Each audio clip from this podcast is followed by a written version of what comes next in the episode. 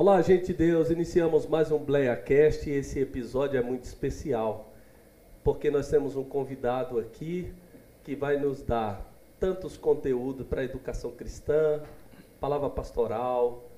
Esse convidado é um convidado que eu admiro muito.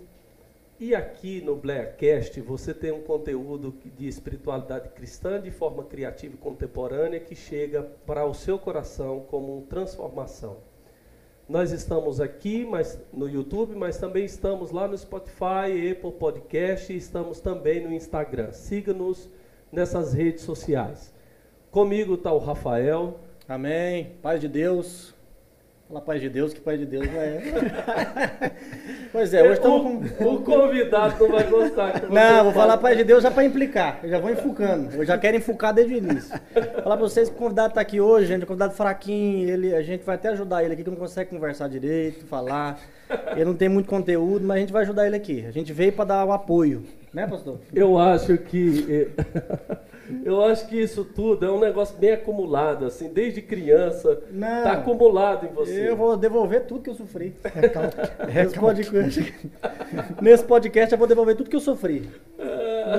nesses 30 anos de vida. Ah, do nosso outro, o outro lado aqui, o Jonatas. A paz do Senhor, pessoal. Fazer um cumprimento aqui mais assembleano, viu, Rafa? Quero dizer que eu estou muito feliz em participar dessa bancada. Hoje vai ser de peso, hein? Hoje é. Eu falei para você que é muito especial. Ó, o nosso convidado aqui é o pastor Enoque. Pastor Enoque, você é muito bem-vindo aqui no podcast Blaircast. É uma honra receber o senhor aqui. O prazer é todo meu, pastor Marcos, é uma alegria participar com vocês aqui. Vejo que é bem descontraído e certamente nós teremos aqui bons momentos. Eu quero abraçar a todos que é, vão nos assistir, né? Vão acompanhar essa, esse momento aqui. É uma alegria estar com vocês aqui. Eu espero que nosso bate-papo aqui, a nossa conversa, seja de fato produtiva para nós enquanto pessoas, mas sobretudo para nós enquanto agentes do reino de Deus na terra. Pastor Enoque, com que idade? Me fala assim, um, um fato eu gostaria de entender assim, quando que o senhor começou a se apaixonar pela teologia? Bom, eu sou assembleano desde que nasci. E de repente, ainda na adolescência, comecei a, a, o hábito da leitura.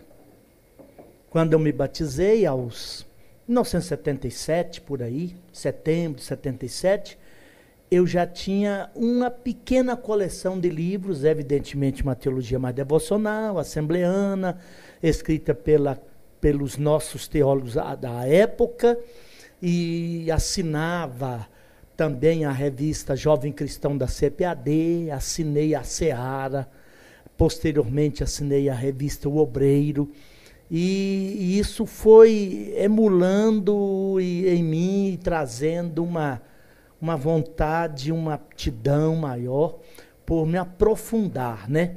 Logo antes mesmo do batismo, eu fui para as escrituras. Ao me batizar, uh, eu tinha lido as escrituras já quatro vezes. Antes, antes de me definir, de me batizar em águas. Batizar. Em águas. E isso tudo foi me abrindo um leque e, de repente, comecei a participar de eventos também da igreja, em termos de congresso, nada inicialmente uh, eventos voltados à educação cristã e a conteúdo teológico, mas de alguma forma sempre tendente, assim, focada a ter uma literatura e de buscar um conhecimento uh, que fosse mais é, a, a, época não sistemático, mas pelo menos que me desse subsídio e consistência para eu entender, se não para falar a outrem, entender para mim os postulados da fé que então eu estava assim empolgado por ela. E aí começou e passaram já 35 anos de ministério pastoral, né? Completam-se agora no próximo ano. Isso iniciou lá em Piranhas? Iniciou-se em Piranhas. É, quem, na verdade, me deu um grande incentivo e acabou, de certa forma, sendo responsável pela minha entrada efetiva ah, nesse início e a entrada efetiva para o ministério foi o saudoso pastor Oswaldo Silva. Ele chegou a, por algumas vezes mandar pegar-me em casa numa quinta-feira, porque a época da Assembleia de Deus não tinha necessariamente o culto de libertação nos moldes de hoje. Sim. O culto de quinta-feira era um culto chamado evangelístico, ou culto público, no meio da semana e voltado a testemunhos, a experiência, contar a experiência, e ele sempre queria que eu estivesse nesses cultos para dar uma palavra e tal.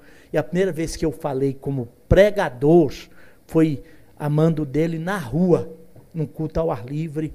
Aí tremi naquele dia com vara verde, aquela coisa toda, mas foi o, o pontapé inicial e desde então eu estou nessa jornada aí com muita alegria e prazer e, e me realizando em termos de vocação e chamado, penso que da parte de Deus. E com quantos anos o senhor foi para São Paulo, lá para o seminário? A primeira vez que eu fui para São Paulo, eu tinha o quê? 22 anos, para 23 anos.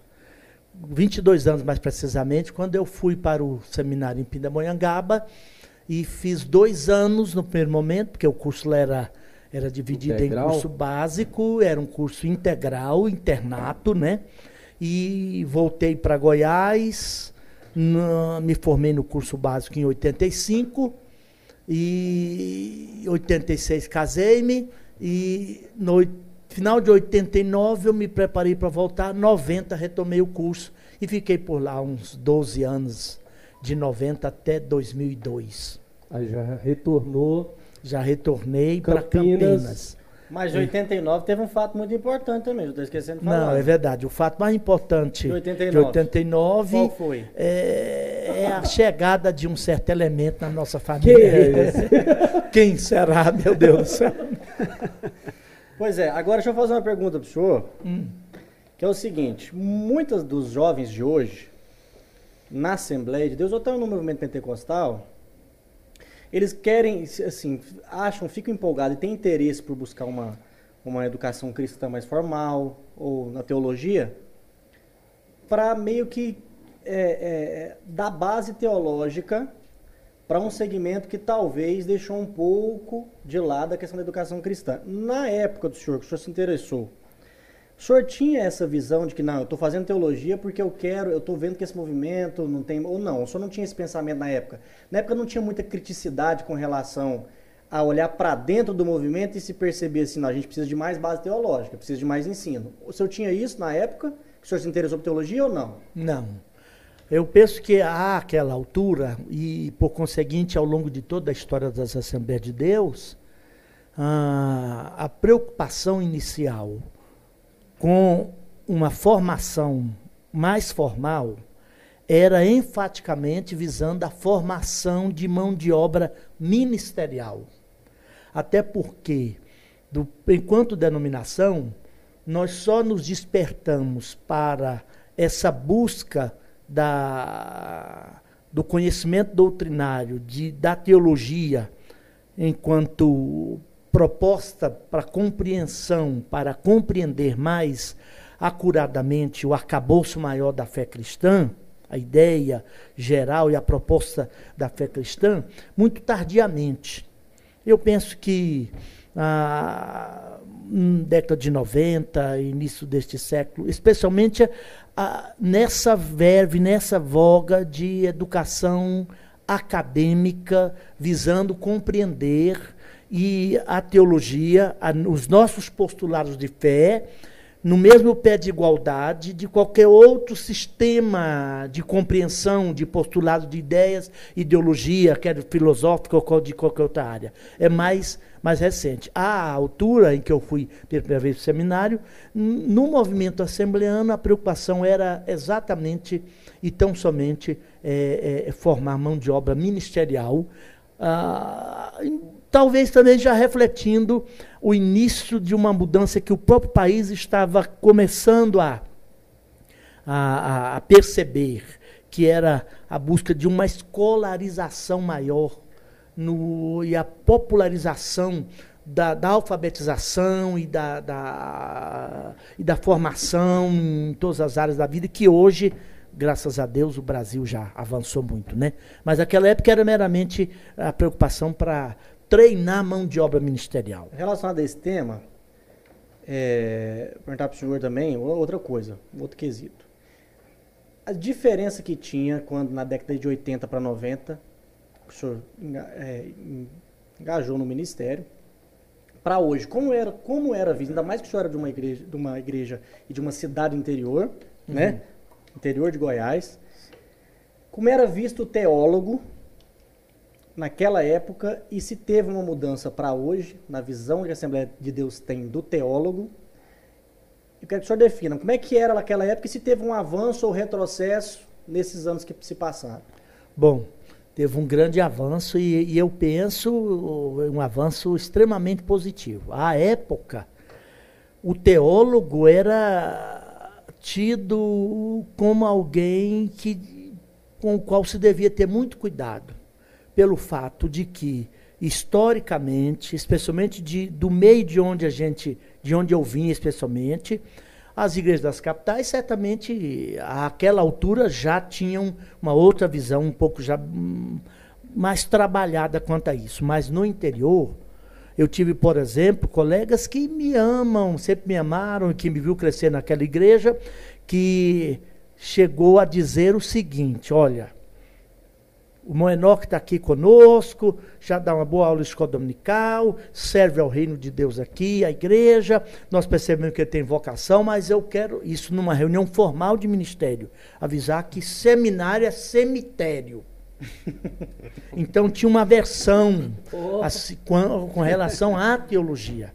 E, embora era apenas um curso básico, quando eu me retornei, para Piranhas, para a igreja, onde eu cresci, eu servi, e voltei para minhas atividades de igreja, voltei para a banda de música, voltei a dar aula escola dominical, essa coisa toda, a, a, a, tive uma certa resistência, porque, obviamente, todo conhecimento precisa implicar em mudança de comportamento, né? E também mudança do, de vocabulário, de compreensão, de abordagem dos assuntos comuns da vida, ainda que é, tornando-os é, é, é, mais compreensíveis às pessoas que não têm aquela informação ah, ou naquela altura, o vocabulário mudou, né? Então havia uma certa reserva, mas Hoje, até em função de, penso que, pela demanda da própria sociedade, e a igreja, enquanto igreja, foi tirada do mundo, mas é outra vez, por determinação do Evangelho, enviada de volta ao mundo, ela precisa inserir-se na sua contingência histórico-existencial e, o país se escolarizou nos últimos 40 anos, né? assustadoramente. E aí também eu penso que não por é, resultado de reflexão interna, e aí posteriormente a gente pode é, tocar nisso, que deveria ser por reflexão interna, por compreender que a nossa fé é uma fé que vaza por compreensão de verdades que são reveladas nas Escrituras, e é compreendendo essas verdades que eu vou praticá-la que o cristianismo é uma fé prática e eu só posso praticar aquilo que eu compreendo e entendo.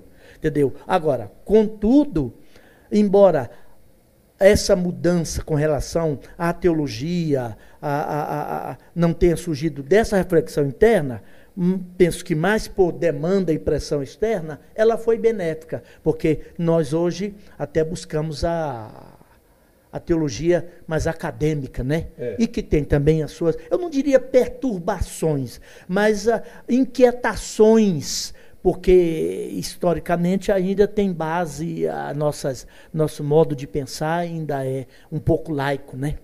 Eu até penso que alguns pastores via o, teólogo e alguns teólogos contribuíam um pouco para ser muito acadêmico, muito academicista, eu acho que a palavra é essa aí, por ser muito academicista, muitas vezes eles tinham essa aversão.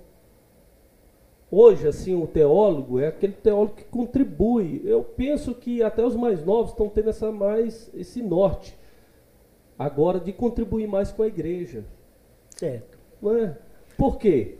para não ficar somente com os livros na sua escrivaninha pensando quando tá, nós estamos falando agora em Efésios capítulo 4, ele já começa no capítulo 4 com a, com a prática. E o 1, 2, 3 é doutrina, é mandamento, é teologia.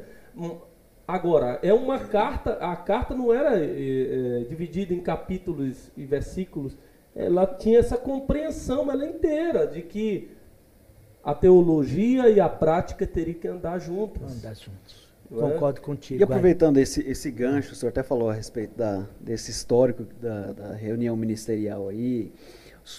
E eu ouço muito de pastores mais radicais que não são da Assembleia de Deus, que o público, a, a, os irmãos da Assembleia de Deus, são pessoas desinteressadas pela teologia.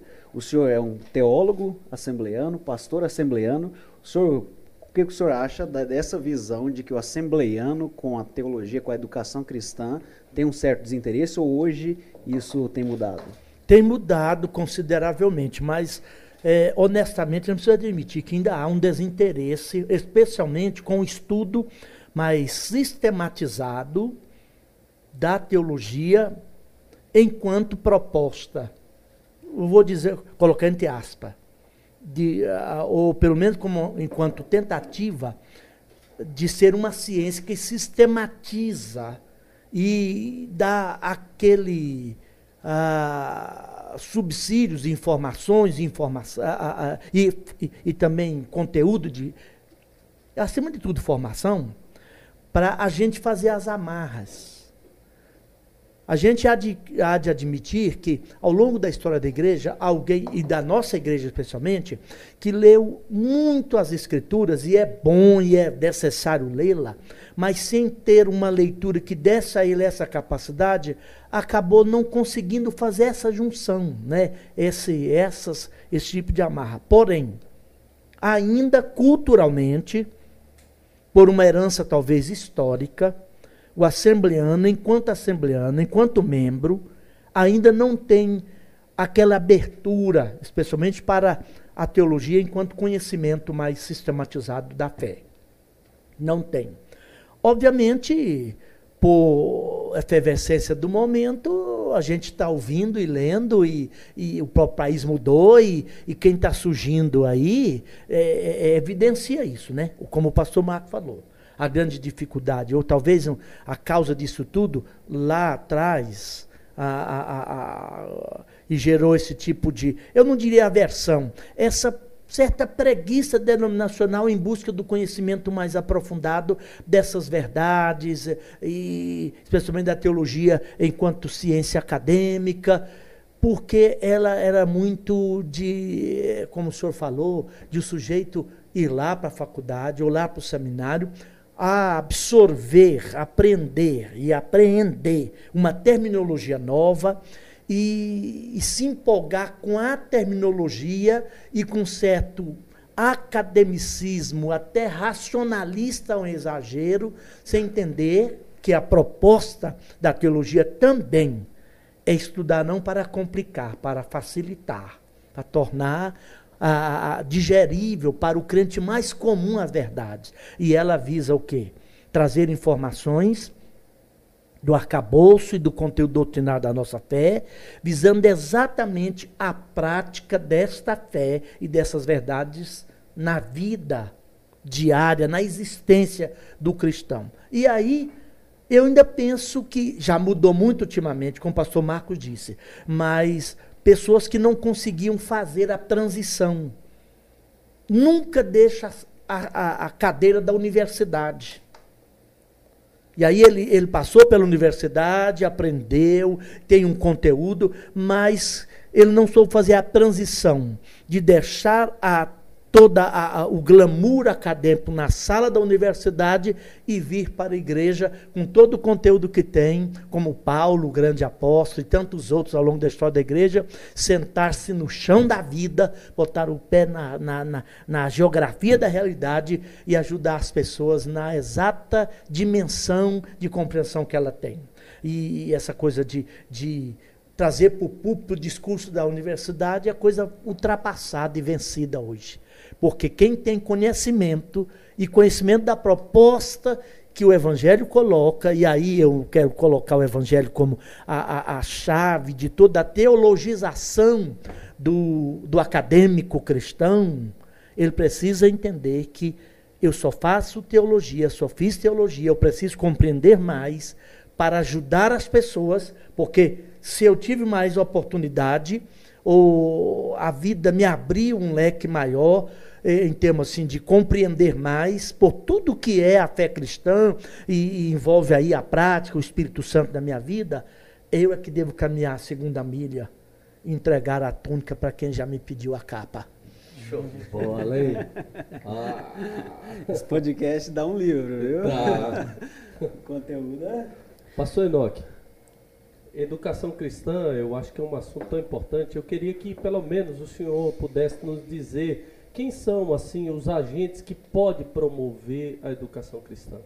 Se a família se começa nessa base para que a criança comece a compreender mais, se o senhor teve essa influência na família, se o senhor vê que é importante é, Muitas vezes o pastor, com essa visão de educação cristã, será que influencia mesmo os jovens, os adolescentes? Consegue isso?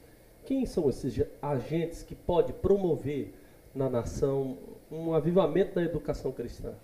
O pastor Marcos, eu penso que pela proposta que o evangelho nos faz em termos de o que é ser efetivamente a igreja é da natureza dessa proposta educação cristã. Não é por acaso, e nem certamente fortuitamente, que os evangelhos, e nos evangelhos como narrativa, o evangelho, assim bem definidamente, chama, chamou-nos para ser discípulos, aprendizes. E também não é por acaso que o título que os evangelhos mais, evangelhos mais utilizam para Jesus é o de mestre. Ele é Senhor, ele é Salvador, é, mas é de mestre.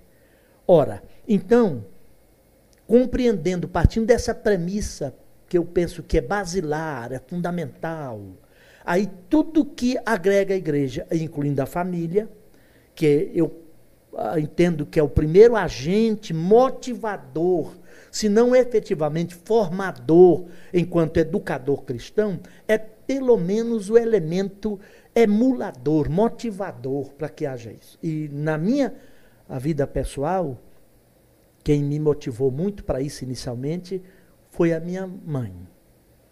Porque ela, em casa, é que tinha mais habilidade com a leitura da Bíblia entendeu? E vendo a ler a Bíblia, e ela incentivando a que eu lesse a Bíblia, eu então passei a, a ler a Bíblia, gostar de história, né? E é claro que as primeiras vezes que a gente lê a Bíblia, eu, eu, encant, eu fiquei encantado com a história, a amplitude é, da história, das narrativas, dos nomes, dos países, essa coisa toda. Mas eu penso que, em função também dessa premissa, da natureza do que é a igreja, a, a, a, os líderes, e aí efetivamente o pastor, como líder local, o pastor de uma determinada comunidade, precisa assumir, chamar para si esse papel de ser o motivador e, na medida do possível, ser também aquele que é de fato ensinador. Tanto é que nós, o senhor citou aí, Efésios 4, né? os dons de Cristo dado à igreja ali, na qualidade de homens. E está lá, e deu uns para tal, tal, tal, para pastores e mestres. A, a, a, preposição, é a conjunção, não sei se eu não estou enganado aqui agora, entre pastores e mestre, né, poimen caí, didáscalo, caí é isto é mestre. Em certo sentido, à luz da ideia do poimainon, que é o verbo para apacentar, e do poimen, que é o substantivo para pastor, todo pastor tem é um que mestre. ter uma dimensão de mestre. É. Então é da tarefa dele ensinar. E até por que eu penso que no Novo Testamento nós tínhamos aí ah, o colegiado de presbíteros, que às vezes é chamado de anciãos. Mas entre o colegiado de presbíteros tinham os presbíteros docentes. Por isso que Paulo vai dizer lá, é aquele que ministra, aquele que, que, que vive do ministério da palavra, que seja digno de duplicada honra porque eram os presbíteros docentes que tinham mais diretamente a função e o papel de educador na igreja. Por quê? É da essência da proposta. Né? Nossa fé não vaza meramente por um rito, uma cerimônia que eu repito ocasionalmente ou, ou, ou, ou regularmente em determinado lugar. A nossa fé, tal qual proposto nos evangelhos e no evangelho de Cristo, é eminentemente uma fé de conteúdo que precisa ser entendido, compreendido para ser praticado na vida. Que legal. Teologia comunicando. Tem muita gente que é teólogo e hoje faz psicologia, faz filosofia, essas, essa comunicação com outras ciências. Eu penso que ela é positiva, especialmente eu parto do seguinte princípio. Veja bem, qualquer ciência que trate do ser humano na integralidade, na complexidade do que esse ser humano é, é bem-vinda. E não só bem-vinda, é necessária ao teólogo. Porque o objeto de trabalho, e eu diria não só do trabalho do pastor, mas o objeto da própria revelação de Deus é o ser humano. Não é por acaso também, para repetir uma frase que eu já, que eu já citei aqui, que a primeira doutrina da, das Escrituras não é nem a da redenção, é da criação do homem. Da criação do universo e, e, de pronto, de imediato, a criação do homem e conta a história da queda e tudo que veio a posteriori, depois disso, é em função daquilo. Então, qualquer ciência que me ajude a, a trabalhar, a, a subsidiar a, a, minha tarefa como obreiro, como ensinador, como educador, como pastor, é, é, aí certamente as humanas têm maiores, é, têm, têm maiores contribuições a dar, são bem-vindas. Obviamente, com a reserva de que é preciso a, a ciência padrão a ciência dominante deveria, entre nós, pastores e educadores, deveria ser a teologia. Deve ser a teologia. A partir dela a gente avalia o todo. Mas a teologia, se de fato teologia é minimamente bíblico-centrada, entendida como essa tentativa de sistematização do arcabouço maior da fé, ela não é solitária ela, ela faz interações, ela tem interações com outras ciências que são de grande ajuda. Você citou a psicologia. A psicologia, por exemplo, é, dentro das ciências é tida aí, as pessoas sabem disto, uma das mais novas. E pelo fato de ela não trabalhar com algo empírico, objeto quantificável, dimensionável, levado ao laboratório, botado no tubo do ensaio, fotografado, porque ela trabalha com algo abstrato, que é a alma. E também pelo. pelo a, a, a, eu penso que a razão de que os sistematizadores, ao longo desses 160, 170 anos, não mais do que isso, da própria sistematização da ciência da, da psicologia, não partiram daqueles pressupostos e valores e premissas que são caras à fé cristã. Quem foi Jung? Quem foi Freud? Quando a gente vai estudar a biografia desses homens, eles não pensavam a partir do arcabouço da revelação cristã. Entendeu? Embora tenha, tivesse tido passagem por eh, a fé cristã, a, a força que dominou, ou que os dominava nesse período de formação, não era um compromisso com o arcabouço de valores e perspectiva do, da mente cristã, da mente de Cristo. E, mas ela tem contribuição no que concerne a psique, né, que é a alma, estudar essas dimensões, porque há interações aí entre a, a, o físico, o espiritual e a alma, as emoções, que a gente, não é, não, não, não é o caso da gente tentar é, elencar aqui. E ela tem contribuição, bem como qualquer outra ciência, e o Theo precisa estar aberto a isso, a ler de tudo e aproveitar o máximo que o tudo que ele lê, do, de, do tudo que ele lê, para ajudar a pessoa humana. Porque o objeto do amor de Deus é o ser humano. O objeto da existência da revelação de Deus é o ser humano. a, re, a história da redenção e aí o objeto e a razão de ser da própria igreja, nesses quase dois mil anos, dois mil anos e pouco de história, é a razão do ser humano, com todas as complexidades e ambiguidades próprias desse ser. Pastor Enoque, hum. Paulo Freire. Paulo Freire eu tenho reserva, eu tenho material dele na minha biblioteca. Pedagogia do oprimido, Sim. pedagogia da enxada, Isso. essa coisa toda. Como educador nessa área, que ajudou-me a alargar a minha compreensão, é, sociológica até, mas também da própria educação no âmbito uh, da, da filosofia, da política, essa coisa toda, eu, eu, eu valorizei mais o Rubem Alves do que o próprio Paulo Freire. Sim.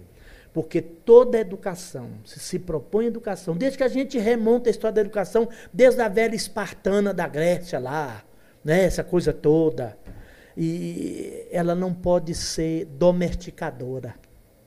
Ela não pode ser exageradamente ideologizadora e ideologizada. Entendeu? E aí eu penso que houve uma, uma, uma ainda que sutil, uma proposta desde que ele foi, me parece, secretário de Educação no Distrito de São Paulo, uhum. depois foi substituído, me parece, pelo o, o Cortella, né? Foi ministro da, da, da prefeita Erundina em São Paulo, é secretário da Educação. E esse foco de educar não para dar ao educando subsídios informação, informação para que ele, no uso da sua liberdade e da sua, da sua condição de ser humano, tomar decisões na vida. Ou se decidir na vida, se entender gente, pessoa, ser humano. E aí Volto à pergunta anterior. E eu só posso entender esse ser humano no seu todo, na sua integralidade, se eu não departamentalizar, a, a, por exemplo, as disciplinas da educação. E aí, obviamente, ninguém consegue ser 100% objetivo em nada que faz, nem nós na igreja por mais habitados pelo Espírito Santo, por mais homens de Deus que sejamos. Eu entro em tudo que eu faço com uma certa dimensão de minha subjetividade, que vai ter, vai refletir tudo aquilo que eu sou e o que eu sou em função do que eu recebi ao longo de, da história da minha vida. Mas a, a, isso precisa ser criticamente observado, a fim de que essa subjetividade não se torne tão absoluta que agora tudo que eu faço tem uma orientação.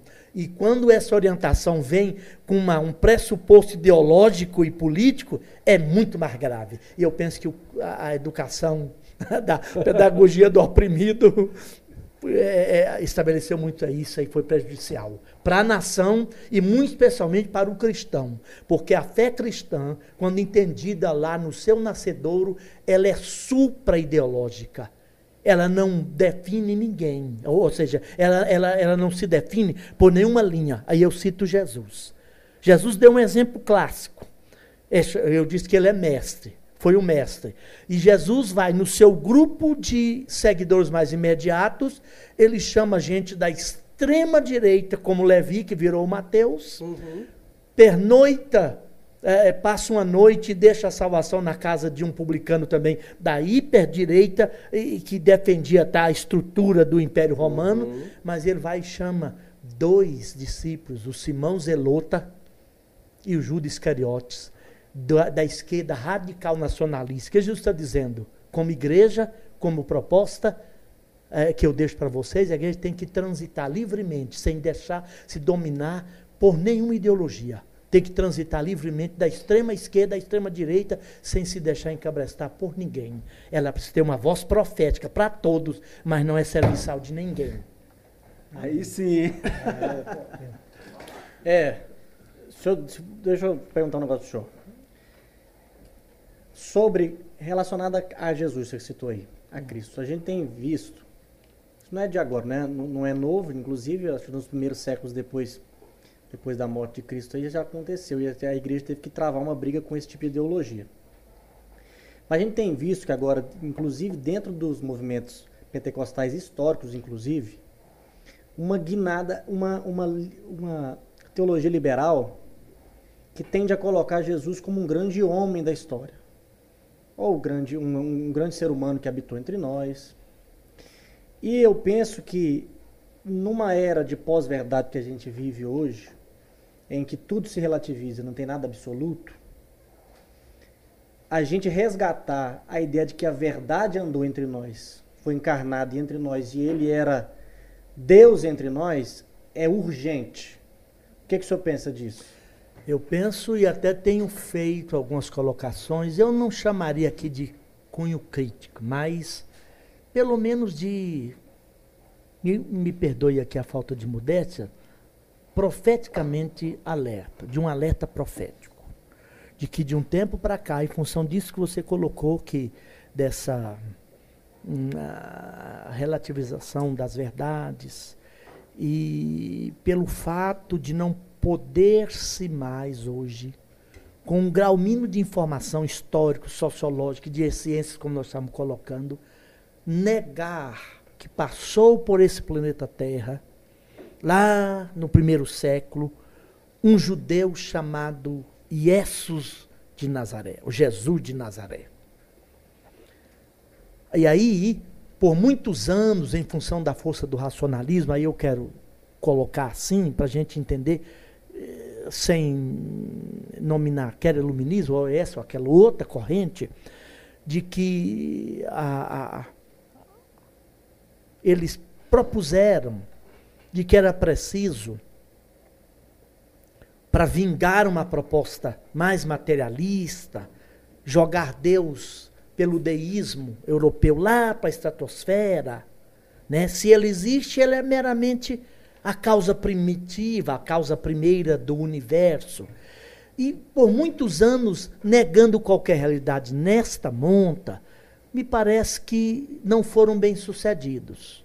Agora, com o desenvolvimento das ciências, da história, da sociologia e constatando com documentos que a própria arqueologia, paleontologia, antropologia cultural e, e outras ciências trouxe à tona, comprovando a existência histórica deste homem, vamos desconstruí-lo como Deus-homem, o homem-deus. Entendeu? E aí houve movimentos sistemáticos, a maior, a maior parte deles deliberadamente montados no sentido de empalidecer a força do cristianismo.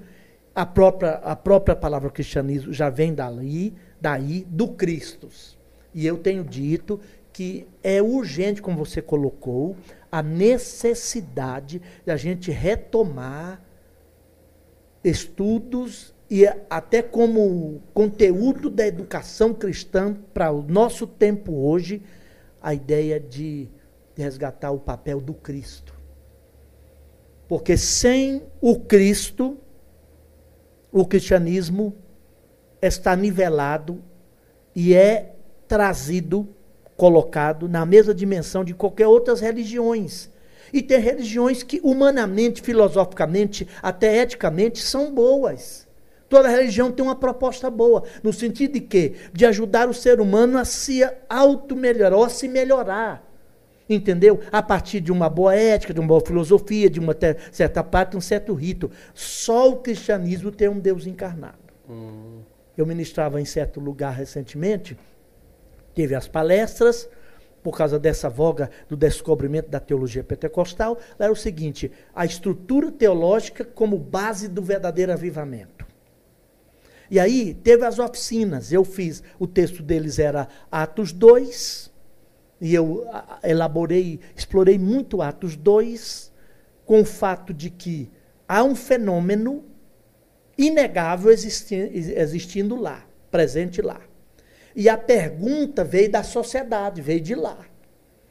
E a igreja, ao longo da sua história, especialmente atualmente, talvez não está se preocupando em ouvir o que as perguntas e indagações que vêm de lá. O povo, na tentativa de, de os circunstantes ali se a, a, a, aglomeraram junto ao Senado e tentavam compreender o fenômeno.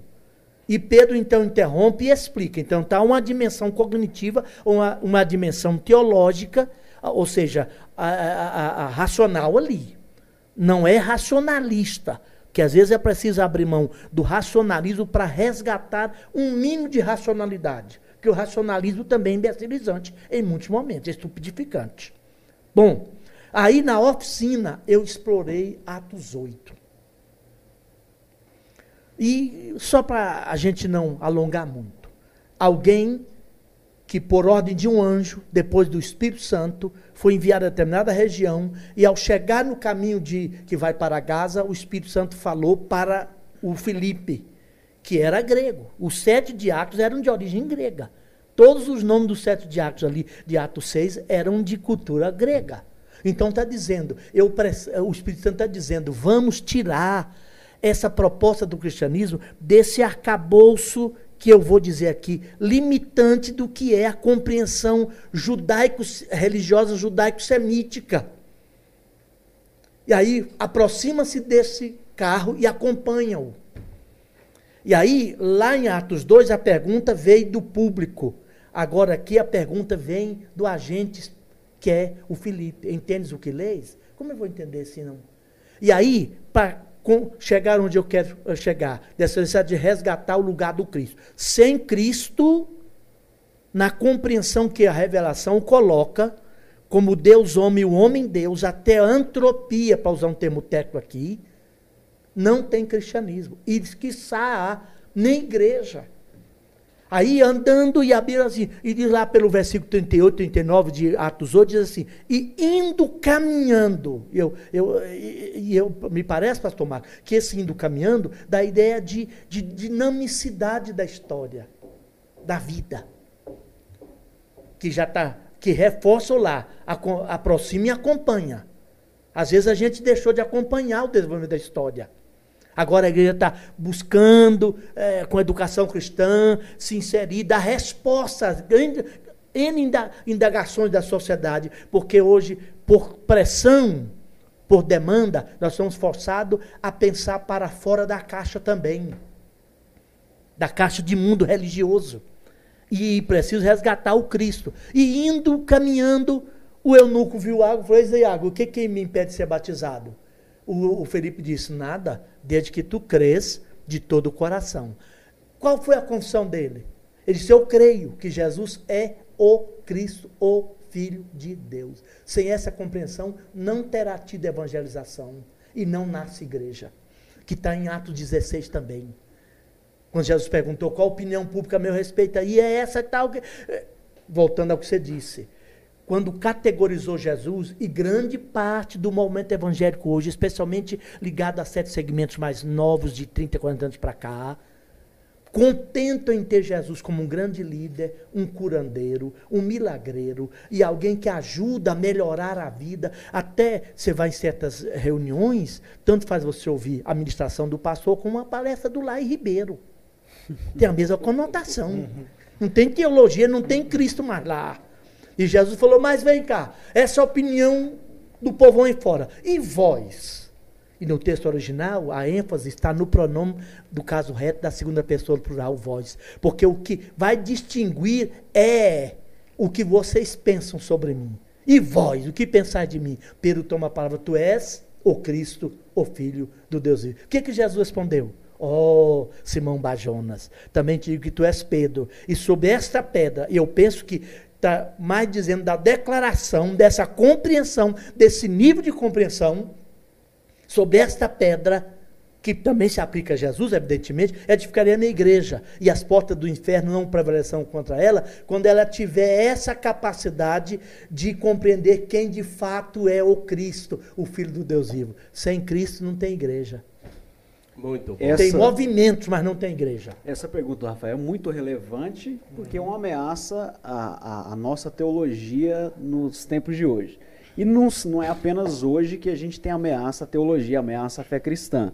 Toda a história da igreja, até antes do podcast, o senhor estava comentando aí, fazendo um, hum. um panorama. Toda a história da igreja, nós tivemos ameaças à fé cristã e nós tivemos também várias reuniões para fazer os credos, as confissões de fé e hoje a Assembleia de Deus em si Eu fui descobrir que a Assembleia de Deus tem uma declaração de fé há poucos anos atrás. Uhum. O senhor acha que a Assembleia de Deus deveria divulgar, promulgar uma confissão de fé para que não haja no meio assembleiano tantas aberrações e não haja uh, tantas denominações, tantas repartimentações dentro de um mesmo ramo e repartimentações que quando você olha, existem igrejas que têm uma crença totalmente diferente da outra, inclusive igrejas assembleianas que têm a teologia inclusiva. Sim. Então o senhor acha que deveria haver uma confissão de fé, uma declaração de fé, ou que, que tenha, porque eu tenho, eu, e eu gostei muito da leitura, foi totalmente sistematizada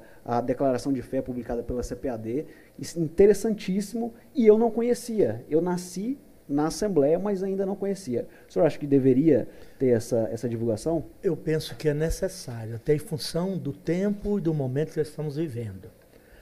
Porque ah, o parâmetro primeiro e absoluto é o próprio Evangelho. Mas em função até de coisas, questões que nós estamos discutindo aqui, mesmo nós, pastores e educadores, por negligência, displicência, descuido, não nos aprofundamos em perceber com discernimento qual é a proposta efetiva lá do Evangelho. Ah, então, embora o Evangelho seja esse parâmetro regulador, deveria ser, e ele é, como revelação é amplo, é necessário que haja uma declaração de fé, que lá no passado, na patrística e outros momentos dos concílios, foram chamar, fora chamado de, de credo apostólico, ou credo niceno, credo constantinopolitano, e, e essa coisa toda. A declaração de fé é necessário para que haja um mínimo de uniformidade. Aí você tocou num ponto que me perturba a mim como pastor, antes de tudo como cristão, mas também como pastor, e se eu sou educador, mais acentuadamente como educador. No fato de que esse hiperfracionamento de compreensão, que acaba também se tornando uma departamentização ou departamentalização institucional, não está positivamente ajudando o nome, o bom nome do evangelho.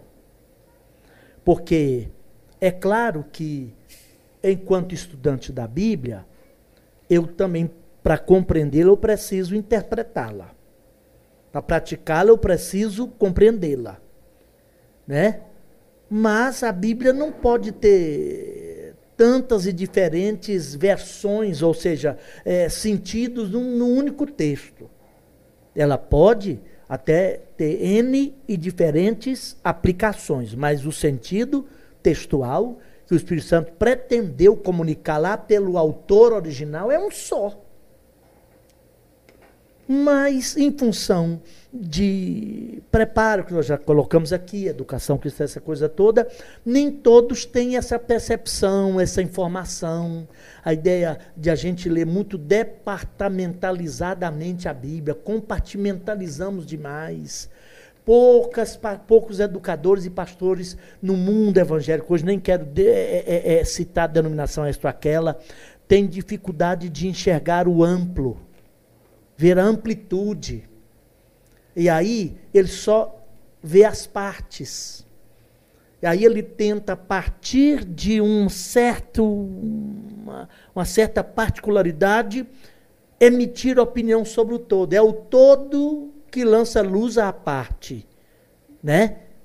Agora, o credo ou a declaração doutrinária ajudaria muito. Porém, Evidentemente, isso abriria a, a uma outra discussão no sentido de que não adianta ter um credo ou uma declaração doutrinária se não há um órgão, eu não diria regulador, mas um órgão que, de certa forma, deliberasse sobre a aplicação daquele, daquele, daquela declaração e, em não havendo o mínimo de ajustamento àquela proposta, esse órgão tivesse, não agora só a, a ação deliberativa, mas até de certa forma de controle. É fato que hoje as Assembleias de Deus é, é, ela está muito multifacetada, né? E quando sai desse ambiente, dessa, dos limites denominacionais, a, é, essa hiperfracionalização da proposta do, do que é ser evangélico hoje, a meu juízo, não está trazendo benefício ao reino de Deus. Pastor, e pegando esse gancho, para todo convidado, a gente colocou uma pimentinha no podcast, pegou oh. uma, uma pequena bomba e colocou no colo. Até, eu, eu, vou, eu, vou, eu vou lançar uma para o senhor também. Até que ponto a, essa fracionalização é errada? Eu vou formular a minha pergunta. A gente vê aqui que ao longo da história da igreja, a igreja foi criando cisões. Uhum. Desde o tempo da Igreja Católica Apostólica Romana. Uhum. Aí nós temos a Reforma Protestante, nós temos o movimento evangélico, o movimento pentecostal, nós temos a, a, a divisão que houve entre Madureira e Missões. Uhum. Nós temos, hoje eu, por exemplo, eu posso, eu, eu vi isso num setor aqui próximo. Eu caminhando pela, por um setor pequeno, uma avenida, nós tínhamos sete ministérios, sete igrejas diferentes em um raio de, no máximo, um quilômetro. Se juntasse todas, dava uma comunidade. Tem mais igreja que boteco. Tem muita igreja. E até que ponto isso é errado?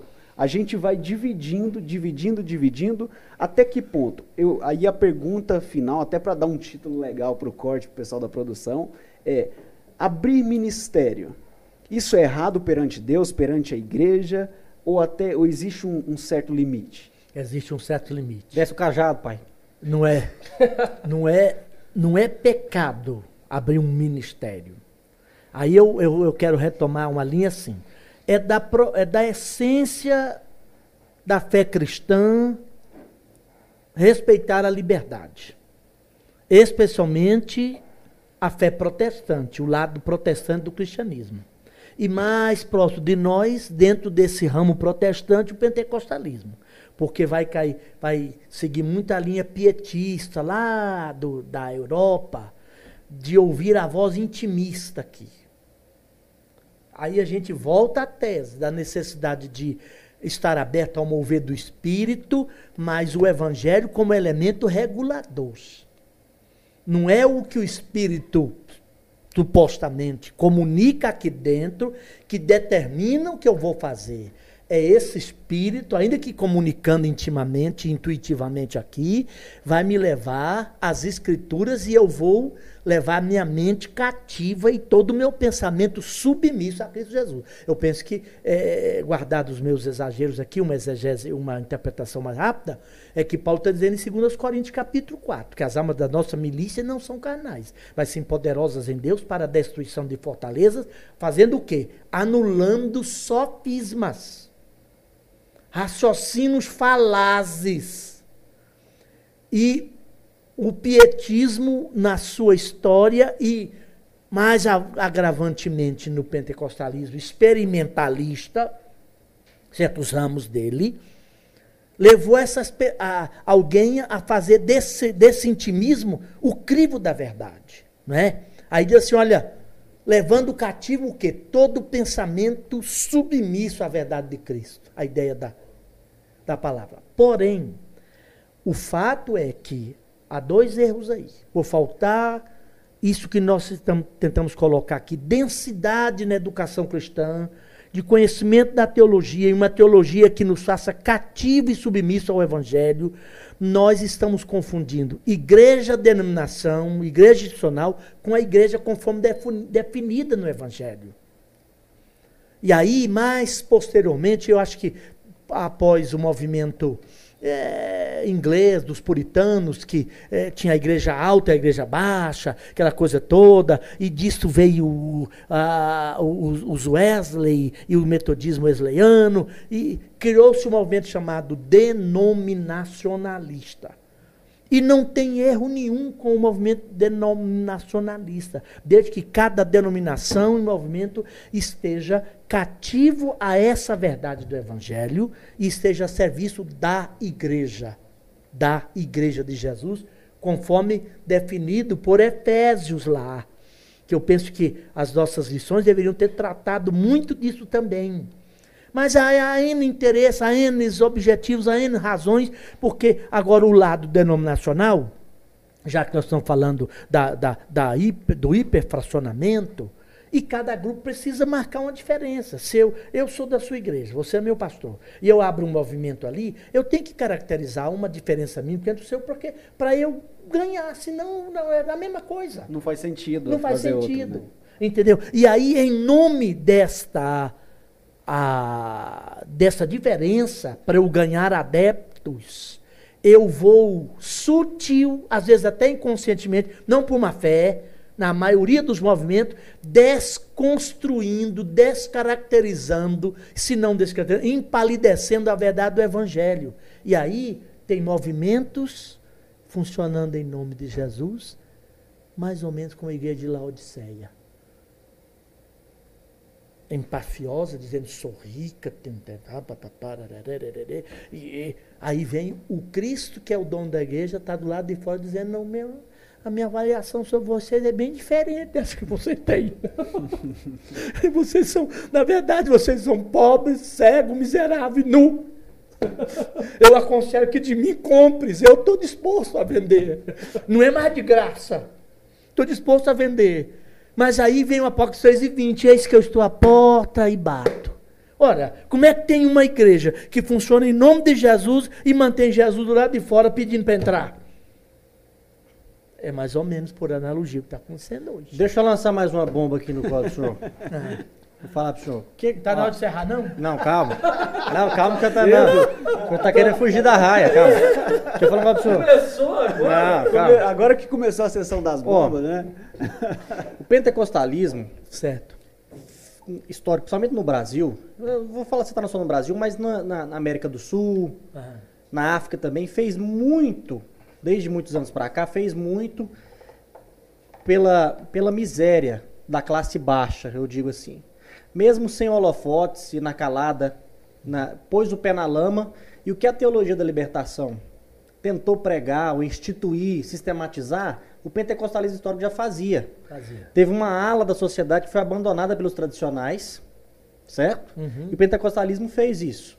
E devido talvez a essa história, pode ser que a gente tenha dado uma guinada, somente depois aí da queda do Muro de Berlim, 80 para cá, e depois da redemocratização aqui no Brasil, agora falando estritamente na nossa realidade política brasileira, a gente deu uma guinada do pentecostalismo, mesmo quase que em bloco, à social-democracia e a partidos mais ligados ao progressismo. Eu digo isso antigamente, Sim. né? E agora a gente tem feito um caminho contrário. E eu fazer uma pergunta assim, bem mais popular, para uma linguagem popular, o que, que o senhor acha do messianismo declarado entre os evangélicos do nosso presidente Bolsonaro? Não nada contra ele. É, inclusive, vou deixar claro que eu votei no Bolsonaro, quem estiver achando ruim, que acha. Eu votei nele primeiro e segundo turno. Mas o que, que o senhor acha de considerá-lo quase que o, tá o nome, Messias mesmo? Tá no nome dele. Tá no nome. É. O Bolsonaro, o Messias Bolsonaro. O que, que o senhor acha disso, desse, desse movimento? Eu penso que é, no mínimo, falta de compreensão de evangelho. E quando eu digo evangelho, eu estou usando aqui no sentido bem inclusivo. E você tem me ouvido e por aí afora eu tenho dito que uma das disciplinas mais urgentes e necessárias à igreja e ao cristianismo, não vou nem dizer a igreja esta ou aquela como denominação, a igreja como definida por, por Jesus e nas epístolas paulinas especialmente, é a doutrina da antropologia bíblica.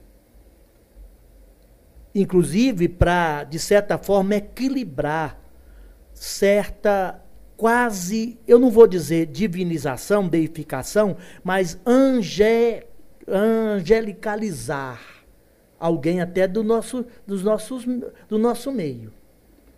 Eu sou homem de Deus, pretendo ser respeitado como um homem de Deus, mas a despeito de toda a trajetória, eu ainda sou homem.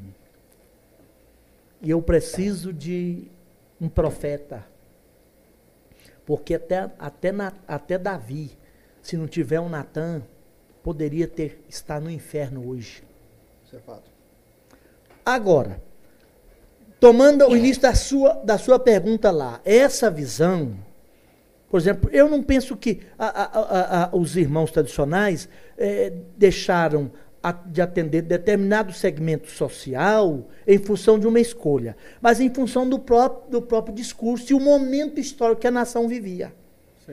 Né? O discurso era mais inte intelectualizado e que só atingia aquela coisa de alimentar mais girafa do que ovelhas. Né? E o povão mesmo assistindo, eram poucas, eh, mesmo é, é, desejoso alguns de participar, não conseguia um bom feedback, uma boa, uma boa compreensão. E o movimento não tinha um feedback melhor com, com a questão toda lá. E aí, de fato, tem um lado ideológico aí, porque a teologia da libertação, eu li muito sobre ela, não só os autores, os autores. Para os evangélicos TMI.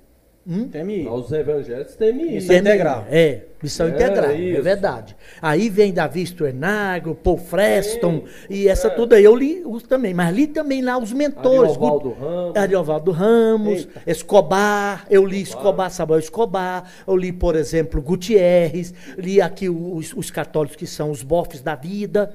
Eu tenho muito material do, do bof lá na biblioteca. Bom, qual era a proposta? Era a ideia de dar uma certa vernissagem, ou uma, uma, um verniz, vernissagem é outra coisa, um verniz ao lado socialista marxista. E fez uso da, da teologia da libertação pela opção pelos pobres que ela, que ela fizera para dar essa, essa sustentação. Mas é fato que os, que os, os, os pentecostais, aqui, ali, além, toda a América Latina, na África, já faziam esse tipo de serviço. Aliás, quando a gente lê lá Angels, mesmo Karl Marx, nas suas propostas mais práticas, ele copiou o Ato dos Apóstolos, capítulo 2, o Ato dos Apóstolos. E até uma frase que a, a, é, foi montada a partir da prática da igreja primitiva. De todos, conforme as suas possibilidades, para todos conforme as suas necessidades. Esquecendo de que ele não era teólogo, como nós estamos tentando discutir aqui, educação cristã. Sim. Ele não entendia a Bíblia. Ele não, ah, embora tenha, tenha, tenha sido filho de pastor, segundo a, a, a biografia dele, aquela coisa toda de que a, a, a vendagem dos bens, das fazendas, dos bens pelos apóstolos, não era uma ordenança bíblica. Tanto é que a igreja primitiva teve um problema, a igreja teve um problema grave com isso. Venderam tudo antecipadamente. É claro que, de certa forma, não sei se é uma iluminação do Espírito, eles perceberam sociologicamente a chegada da guerra judaico, eh, eh judaico-romana, que acabou desse em Jerusalém. Quando os, os, romanos chegaram em 66, que cercaram a cidade, os crentes já estavam passando fome, já tinham gastado tudo que tinha. E o romano não levou nada de riqueza dos crentes. Só que Paulo tem que ir lá na Caia, lá na Macedônia, tirar oferta para os crentes pobres de Jerusalém. E isso tudo, abre um leque, questiona a tese de, de que o terreno não era tão bom, se esse dinheiro era semente, né? Porque os que mais semearam. Ficaram passando fome. Ficaram passando fome. Então, é, é uma tese assim que, que é, é particularizada. Entendeu? E aí os pentecostais fizeram muito, copiando o Atos dos Apóstolos, pelo fato de que, sendo uma irmandade, uma comunidade de irmãos, a igreja, nessa comunidade, na proporção que ela podia atender, ela atendeu sem ideologizar, às vezes até sem teologizar a prática. Mas era uma prática da vida cristã. E, esse, e os pentecostais fizeram muito, muito mesmo. Agora, a força a, a, a, ou seja, a, tendência da igreja hoje messianizar o elemento, o Messias, o Messias é, o, é pelo fato de que fez opção errada em algum momento pela social-democracia, que cuja acho que força maior vem lá de, de, Charles de Gaulle, lá da, da França, né? a, a tal da, da, da, Universidade Sorbonne, que propôs e, e, de lá popularizou para toda a Europa, e aí veio a opção. E quem popularizou e quem efetivamente instalou e deu essa popularização, essa corrente, foi o sociólogo presidente, o presidente sociólogo, que até foi professor da Sorbonne, não é mesmo? Aí, de repente, essa opção a crítica da igreja ou de representantes da igreja, ou de, da igreja como instituição, por certa ideologia, contrariando até aquilo que a, a, a posição de Jesus, de a, transitar ó, com liberdade, sem comprometimento da extrema direita à extrema esquerda, tendo voz profética para qualquer um e não assentar com todos e não ser servo de ninguém.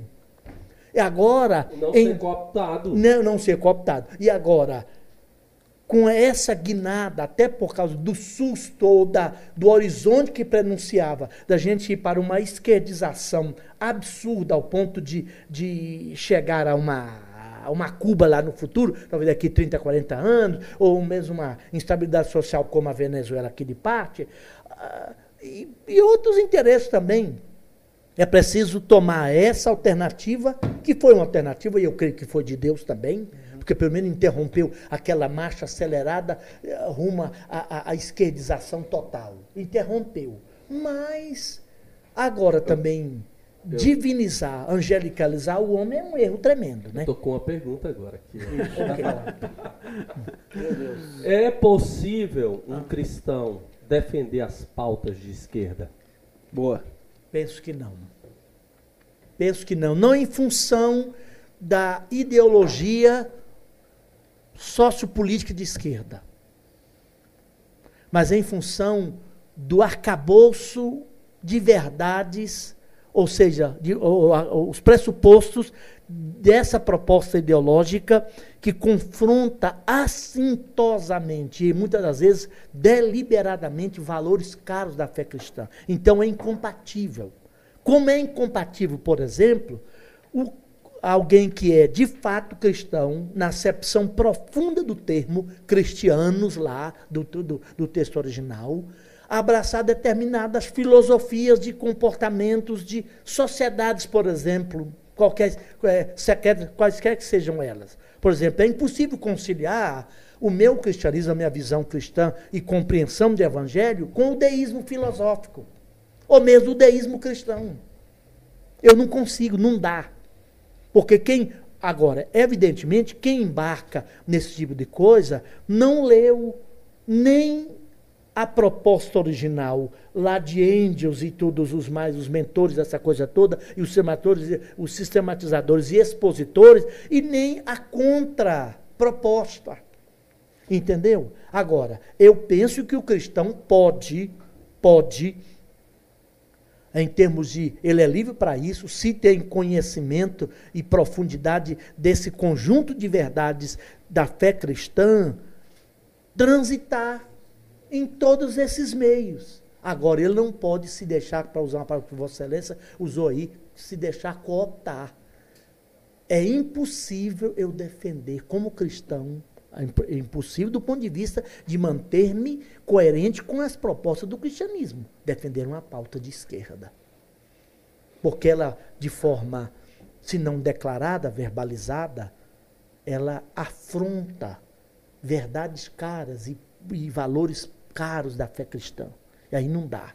Por exemplo, é sabido que, se não toda, uma esmagadora maioria das correntes ideológicas sociopolíticas de esquerdas são ateístas, materialistas. Verdade. É verdade. Então não dá para, não dá para. Então, e nós, aí eu volto à compreensão do arcabouço geral do cristianismo. Nós somos igreja no mundo. Não tem como dizer assim, não eu vou viver minha fé, esparramar minha reza na cara, meu orar meu Pai Nosso lá na igreja, mas aqui fora eu sou outra realidade e eu posso militar em qualquer. Não pode, não tem como. É razão porque eu penso, pastor Marcos e Rafael e o irmão Jonatas. Jonatas. Uma das razões porque o Cristo, a cultura ocidental cristã está em estado falimentar. E por mais que nós tenhamos, eu não vou nem dizer história cristã, não passa 500 anos de reforma que formatou todos os elementos. Quem leu Max Weber, só leu de sociologia, e eu li lá no curso de teologia e leio sociologia de vez em quando, sabe disso, formatou a mente, a compreensão cultural da sociedade cristã. Está falimentar, está morrendo. Por quê? O cristianismo nesse namoro, nesse caminhar paralelo com essas correntes, não percebeu por discernimento espiritual e nem por vontade política e moral a hora de combater. E aí, botou todo mundo no mesmo balaio e nós estamos a cultura materialista, eu vou dizer, filosofia naturalista secularista, anti-Deus, está vencendo a fé cristã depois de seis séculos de atividade. Pastor, aproveitando esse tema que eu acho que vai encaixar num trecho que eu separei aqui, que, hum. que, que, pode ser pauta da nossa próxima pergunta. Romanos 13, versículo 1. Hum. Todos devem sujeitar-se às autoridades governamentais, pois não há autoridade que não venha de Deus. As autoridades que, ex que existem foram por ele estabelecidas. Versículo 2.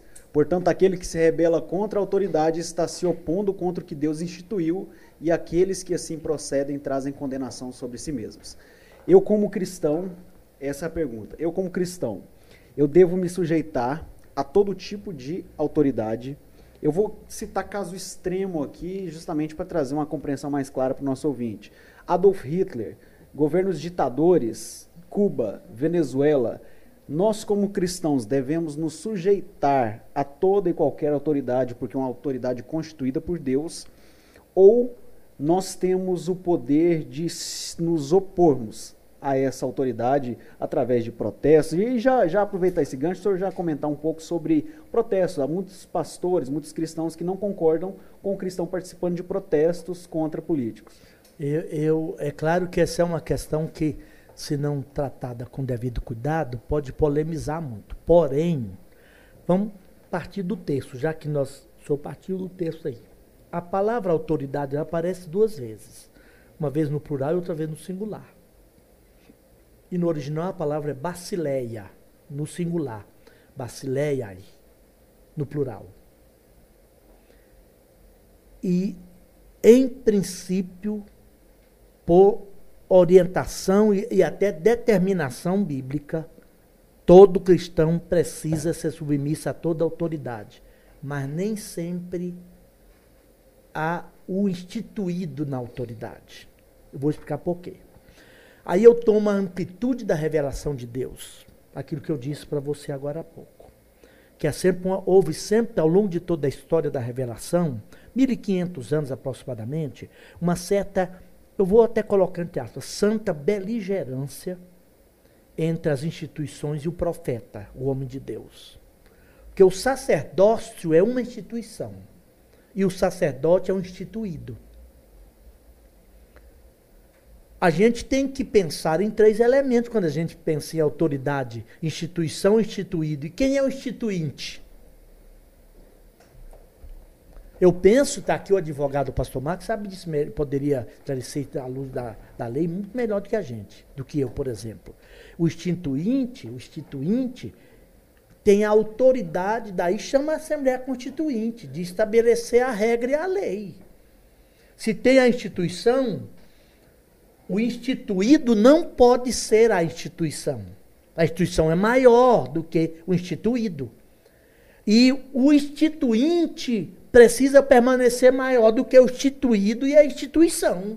Porque a instituição e o instituído só existe por causa do instituinte. E aí eu vejo essa, nas escrituras, essa beligerância. Deus não estabeleceu. O sacerdócio estabeleceu. Mas ato contínuo, mesmo no Pentateuco, pelo modo que Deus está trazendo a revelação, e o povo de Deus precisava assimilar, introjetar, internalizar valores espirituais, sociais, religiosos, espirituais sobretudo, a, a, a, e tal, tal, Deus levantou o profeta. E o profeta, às vezes, por função de ofício, tinha que denunciar, não a instituição, o instituído. Você oraria por um rito na Alemanha? Você oraria, por exemplo, por uma Jezabel e um Acabe, contrariando Elias, o profeta e Eliseu, Eliseu, os profetas de Deus? E tinham muitos profetas que, que tomavam partido, né? Mas eram profetas de aluguel. Você está hum. entendendo? Olha Deus falando. Você está entendendo? Então, eu, eh, eu vou, vou ser sempre submisso ao governo Porque o que Deus instituiu é o governo. O governante é a gente que põe lá. E às vezes, ao invés de aplaudir o governo, você tem que profetizar contra ele. Às vezes, ao invés de é, justificá-lo, você tem que denunciá-lo. Obviamente, com todo cuidado próprio, aí entra na, na última questão da sua pergunta, o protesto. É legítimo ou não? É legítimo. A gente esquece que o, o movimento, por exemplo, puritano e mais tarde os movimentos metodistas, é que deu origem, por exemplo, aos primeiros sindicatos, que começou a defender a insalubridade de mulheres que trabalhavam em fábricas de tiares na, na Inglaterra. Por quê? Só que não ideologizaram isso era sempre a partir do valor máximo ou máximo que é a pessoa humana, o ser humano. E sempre a partir dos valores do cristianismo e do, da dignidade que o evangelho dá ao ser humano. A partir de quando foi se politizando e organismos e organizações foram instrumentalizando isso para outros interesses, também sabiamente, por discernimento do Espírito, por eu estar cativo à revelação, eu tenho que me afastar disso. Então, quase todo protesto hoje, ele não é um protesto puro. Aí eu até concordo, excetuando os, os, os, os exageros e os radicalismos, do, com os pastores mais conservadores, de pedir para o cristão não vá lá.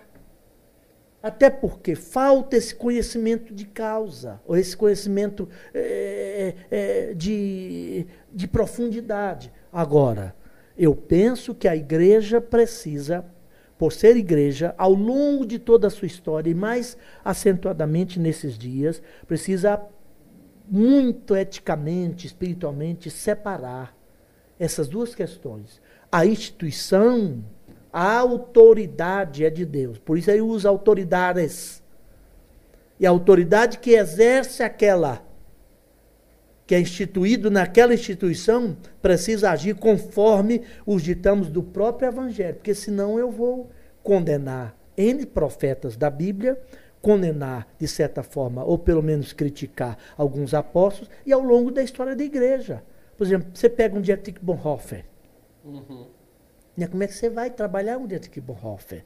Né, a biografia dele são pastor, Marte e conspirador, espião, né? Espião. espião. Mas é verdade. Você não pode concordar com tudo. Por que que Elias, que que Elias fez? Em sendo a monarquia em Israel era divina, a monarquia é a instituição divina.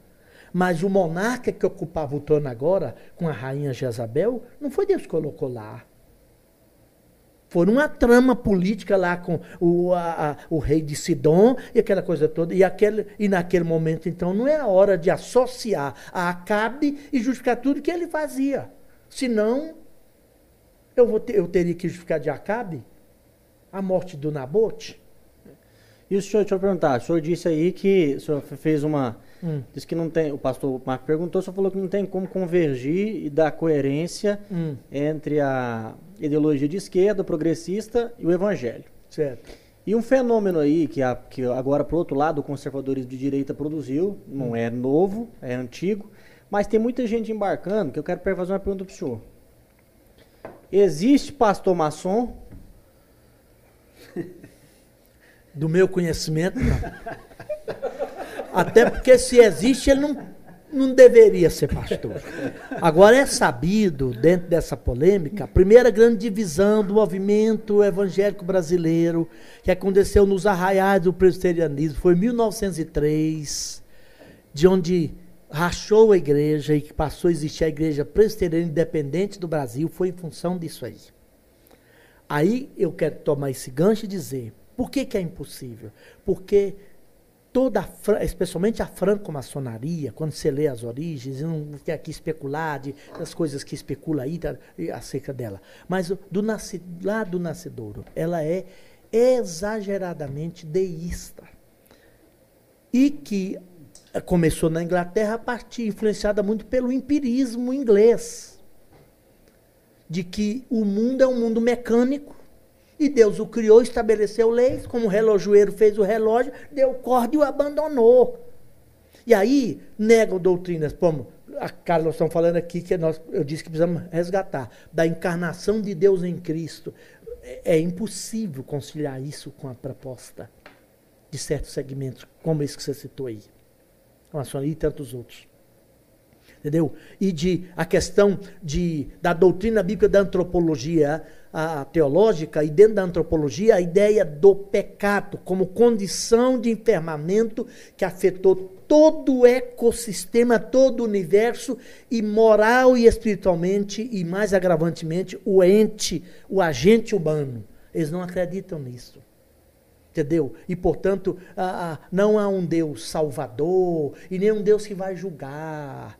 E o máximo que acredita é, é assim num certo ideia de um panenteísmo. O que, é um panenteísmo? A ideia de que Deus está em tudo e tudo está em Deus.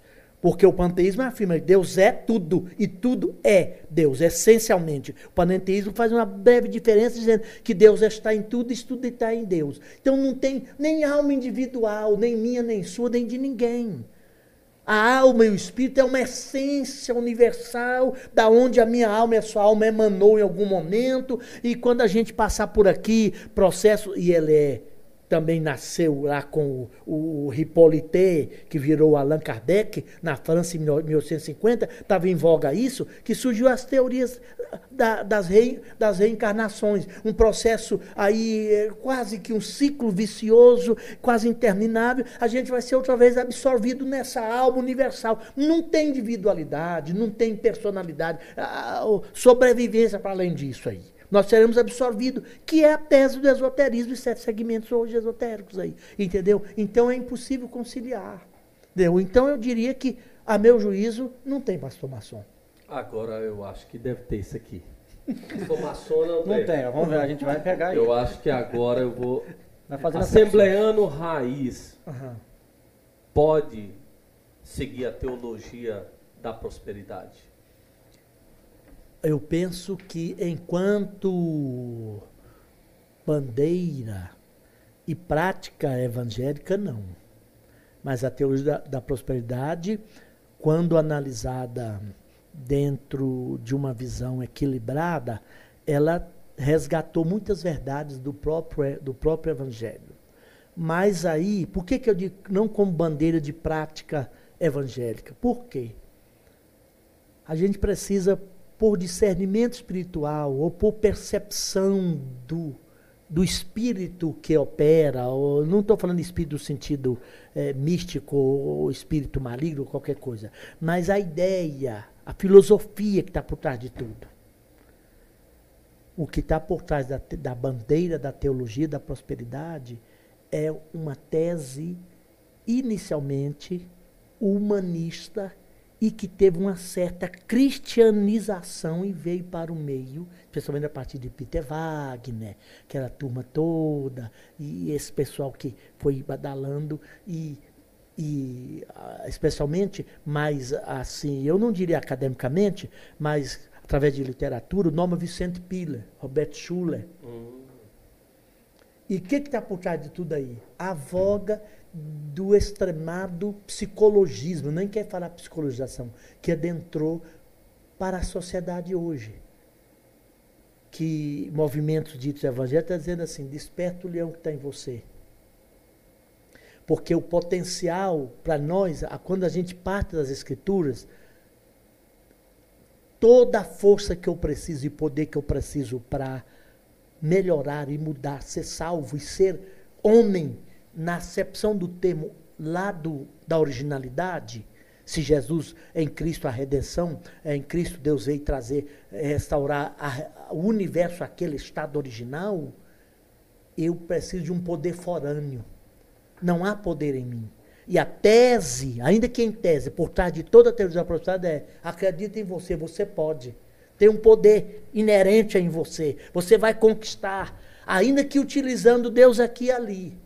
Então, como bandeira, eu penso que o assembleano de raiz não deve. Agora, não deve abraçar e defender. Mas a teologia ajudou muito. Em termos assim de, de, de resgatar em nós uma crença no trabalho. na fé, que eu vou, entendeu? Mas não essa mania, essa ideia de que assim, não, eu vou aguardar que Deus vai dar tudo agora do céu, que também é algo, é, é algo perigoso, que amarrou muitos cristãos e, e- e- foi usado com um certo, uma certa perspectiva, eu não vou dizer de, de má fé, mas interesseiramente para amarrar de- certos grupos de pessoas a uma promessa de bênção que nunca chegava. Que ele está sempre de volta lá, sempre de volta lá, está sempre de volta lá, aquele público, e, e comete outro erro. Aí que é mais grave, um erro doutrinário teológico. Quando imagina, quando passa a agregar, ou pelo menos entender que a bênção que Deus dá, qualquer, seja de qualquer natureza, tem relação com um certo sacrifício. O que fala sacrifício? Sacrifício é um esforço meu. Aí, de certa forma, hum, é, fica hum, longe daquilo que é proposta do, do Evangelho. Então, enquanto bandeira de defesa de fé, eu acho que um assembleano de raiz não pode abraçar essa, isso como proposta de vida. Nós temos aqui no finalzinho o Pod Blair, que é Meu umas Deus. perguntas mais simples. Ô, papai. Bate bola. É um bate-bola. Certo. Eu profetizo na sua vida. Tem amparo bíblico? Não, penso que não. penso que não, porque você vulgariza a ideia de profecia. Eu posso, como pentecostal que sou, acredito no dono da profecia, chegar para o irmão aqui e dizer, Deus manda te dizer isso, tem uma bênção de Deus para a sua vida. Mas agora, Usando em tudo que é lugar. Eu é, em profetizo. todo lugar, não, isso é uma profecia, né? Não, eu, eu penso que não tem base bíblica, não. É, é- é vulgarizar demais aquilo que é muito sério, aquilo que é muito caro para a fé e para a revelação. Não tem. Manto e reteté. Tem amparo bíblico. Minimamente, a- a- no mínimo dispensável. Pode mandar mais um no Pod Blair? Pode, manda. mano. Teologia inclusiva tem amparo bíblico? Penso que não. Penso e penso com certo embasamento. E é é certo que a gente não vai responder isso, porque o que possibilitou a tal teologia inclusiva são coisas que vêm de gerações e gerações. E por falta de percepção daquilo que nós, ao longo do, desse BreaCast, ou desse podcast, estamos tratando. Educação cristã e aprofundamento daquilo que é o Evangelho. Entendeu? E eu penso que é incompatível. Inclusive, eu já aconselhei pessoalmente, já tive, falei isso com pessoas. É incompatível, é impossível conciliar uma prática que a teologia inclusiva tenta justificar com aquilo que é proposta do Evangelho. Primeiro, por quê? Porque ela vai, nessa prática, nessa compreensão, atribuir um erro a Deus. Eu sei que é, há N elementos que possibilitam essas mutações eh, que acontecem no ser humano. Mas, quando se pega a antropologia filosófica e teológica e a, e a Bíblia, é incompatível, não dá. Agora, é claro que praticantes ou homossexual, o homossexual sempre existiu ao longo de toda a Bíblia. O grau, o problema está na homossexualidade, como eles querem propor, como uma condição aceitável, e o homossexualismo, homossexualismo como uma ideologia, uma proposta ideológica justificável. Eu penso que isso é um tipo de problema. Agora, é, é, é, é, é, é, cria-se N problemas para a fé. Agora, é fato que eu posso, tanto quanto qualquer hétero, que por ser cristão e carregar as condições da queda, e a área mais afetada pela queda foi a dimensão da nossa sexualidade, não é à toa que todo o paganismo vai tentar representar isso, porque é onde a gente conspira com Deus e volta à tese, Rafael e pastor Marcos, que a gente precisa resgatar a teologia, a antropologia teológica, porque nós não paramos para pensar de que isso é tão forte que Deus colocou em nós a capacidade de perpetuar não só o DNA e os genes e a biológica, a alma e o espírito. Deus não tem depósito de alma e espírito esperando o bebê gestar no ventre de mãe. E nem Deus cria uma alminha nova, um espírito novo para cada bebê gestado, não. Isso a teologia tem, a antropologia tem uma, uma, uma teoria que explicita mais, mais claramente isso, chamado de traducionismo. E me parece que tem base bíblica, porque, dentre outros textos, eu poderia citar é, Gênesis 5 e 3. E Adão viveu 130 anos e gerou um filho conforme a sua imagem e sua semelhança. Imagem direta de Deus é só Adão. Todos os demais de Adão para cá somos imagens herdadas a partir dele. Porque isso ajuda a gente a explicar essas teorias todas. Até, por exemplo, de certos ramos espiritualistas esotéricos, e quer justificar isso de outras vivências de espíritos emanações de outras vidas. E não tem. Deus criou e eu fico, acho isso fantástico, porque o pronome do caso oblíquo lá do Gênesis 27 é plural, né? Macho e fêmea os criou. Eu sei que isso não resolve assim tão hum, facilmente. Porém, montar-se, formatar ou tentar formatar uma teologia para justificar isso é não compreender a contento a amplitude da, da revelação de Deus.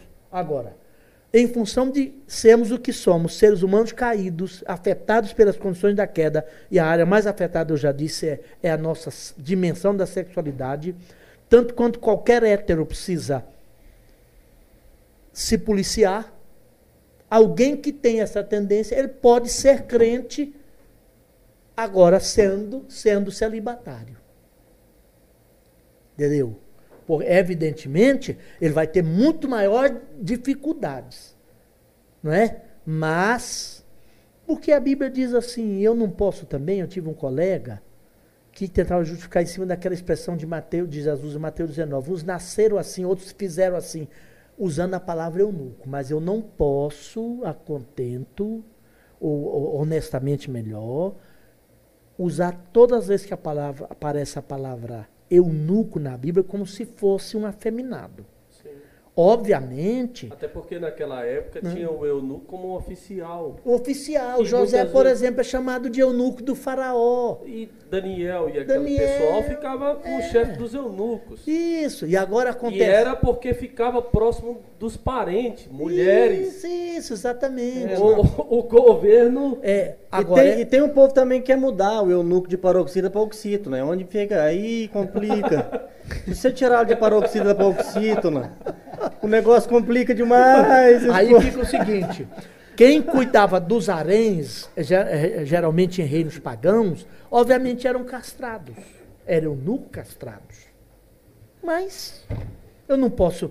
Porque mas, José é chamado de eunuco, mas casou-se com Zafenato Paneia e teve filhos. É. A orto, com não. Orto solutis, que eles se falavam muito hoje, quase não se fala a ordem da salvação fala sobre é, é a ordem da salvação, um, um dos processos é a mortificação. E isto? Eu acho assim.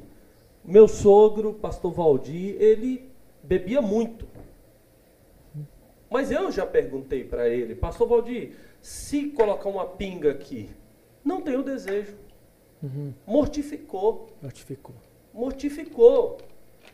Ou seja, aquele pecado que ele era escravo, que ele tinha desejo de que naquela época que ele bebia, ou nos primeiros momentos ali de conversão, ele, ele tinha aquela sina, aquele negócio de, de tomar o álcool. E, e o nosso o pastor Kleber usava droga, e eu perguntei também para ele sobre isso, se ele vê a cocaína ou a maconha, se ele não, pastor, eu já tive acesso depois à droga e eu não tive desejo nenhum. Mas eu ouvi o Casagrande falar que ele não entra dentro de um banheiro. Se ele vai para um bar, ele não entra dentro do banheiro. Por que, que ele falou isso? Porque lá dentro do banheiro tem a droga. Uhum. E ele falou: quando eu entro lá dentro, que eu sinto o cheiro da droga, eu sinto um desejo. Uhum. Então não mortificou. Isso. Eu acho que é, é aí que a pessoa, o celibatário, Hum. eu acho que essa é uma opção, que é uma opção de crer que vai chegar um momento de que vai mortificar. Vai. Aí eu discordo, eu não sei se o livro, eu não estou lembrando, mas eu li o livro do Schau- Schaubi, Schau- alguma coisa Schaubi. E ele fala de que tem pessoas que vai permanecer com desejo a vida toda. Não vai poder entrar dentro do banheiro também, mesmo caso do Casa Grande. Também não pode. Né? E lá- E no... E lá, eu acho que tem possibilidade de mortificação, sim. É Gálatas, né, irmão? Gálatas, é, é, eu acho que compreendendo a proposta de redenção em Cristo, nós não somos apenas libertos do pecado, mas da iniquidade que alimenta o pecado. E aí é aquele andar no espírito de Atos e manter o velho homem crucificado. Evidentemente, qualquer um de nós, até que cheguemos nessa, que você colocou da ordo salutis, até a glorificação final, em algum momento, se, é, uns para mais, outros para menos, baixar a guarda, o diabo nos pega. Claro. Porque né, nós ainda estamos no corpo Sim. do pecado e na presença do pecado. E até tem teólogos que dizem, por exemplo, com relação a vícios, nunca há de fato uma completa e absoluta libertação. O que Deus dá é o seguinte: enquanto eu estiver andando no espírito e tendo o velho homem crucificado lá, que é, o senhor usou a palavra mortificação, eu tenho poder de controle. Sim. É, mas eu, e por que que muitos es- é, experimentaram genuinamente uma, uma conversão, uma redenção, foram perdoados, mas começou a brincar. É igual alguém que sofre de vertigem e começa a andar demais à beira do abismo. Uai, se o cara, o cara sofre de vertigem, ele tem que fugir mais o possível do abismo. Você, não, Deus me deu tanta força que agora eu vou evangelizar lá no inferninho, onde ele só sente a fumaça da marijuana. É claro que o cara vai, ele vai ter mais dificuldade, vai. Ele vai ter mais dificuldade, não vai? Entendeu? E não pode brincar. Isso talvez seria o quê? Tentar Deus, né, irmão? Tentar É. Deus. Pastor Enoque, Ah. nós estamos encerrando, mas antes de nós encerrarmos, eu gostaria que o senhor destacasse uma pessoa na Assembleia de Deus, seja no passado, no presente, que o senhor tem grande admiração, que o senhor gostaria de, de trazer lembrança desse nome, dos atos que ela fez, que isso impactou o senhor. Tirando eu, viu, pai? Tirando eu. É, tá bem. Pastor, eu poderia citar diversos nomes, porque a gente é o que é resultado da influência e do investimento de tantas pessoas, né? Que conviveram com a gente de mais perto, de mais longe. Mas eu citaria aqui, um no primeiro momento, uma pessoa que me impactou profundamente a minha vida, foi o ministério do pastor Oswaldo Silva. Quando ele foi meu pastor, eu tinha 14, 15 anos. Isso aí é inegável. Agora, já mais amadurecido na fé, já depois da definição para o ministério, a pessoa que mais, de fato, dividiu a minha vida em antes e depois foi o pastor João Colenda Lemos. Eu tenho muitas boas lembranças, E embora os dois já estão na glória. já, já estão na glória, de saudosa memória. Saiu recentemente a biografia dele, estou atrás para poder comprar.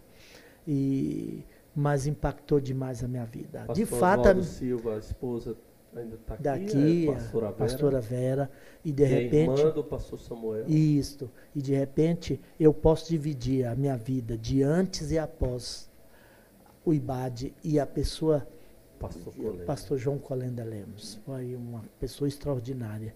E, e me ajudou muito, né, em termos assim de, de alargar meu horizonte de reino de Deus e me introduziu mais no pensamento teológico e me pôs em contato com professores que foram emulando e motivando em mim o desejo de sair daquela daquela arena comum, né?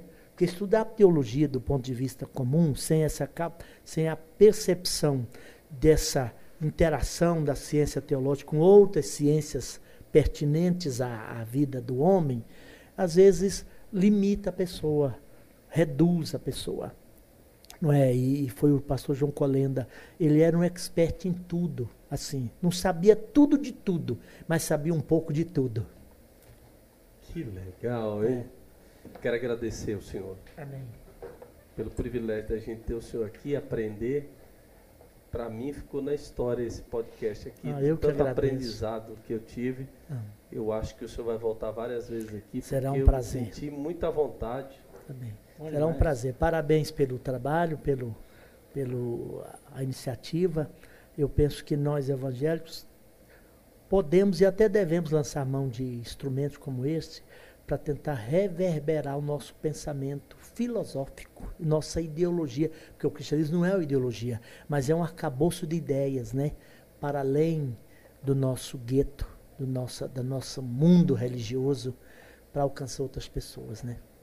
Muito obrigado, foi uma alegria para mim. Eu cheguei mais cedo lá na casa do meu pai para pegar ele e preparei. Você viu que eu preparei direitinho, né? Passei para ele, É, falei, eu, pai, quero, eu quero agradecer. ensinei, Não. ele veio já treinadinho. Já É, veio- já, ele É. já veio Já pra... veio Não, não fosse o meu filho, eu estaria perdido aqui hoje.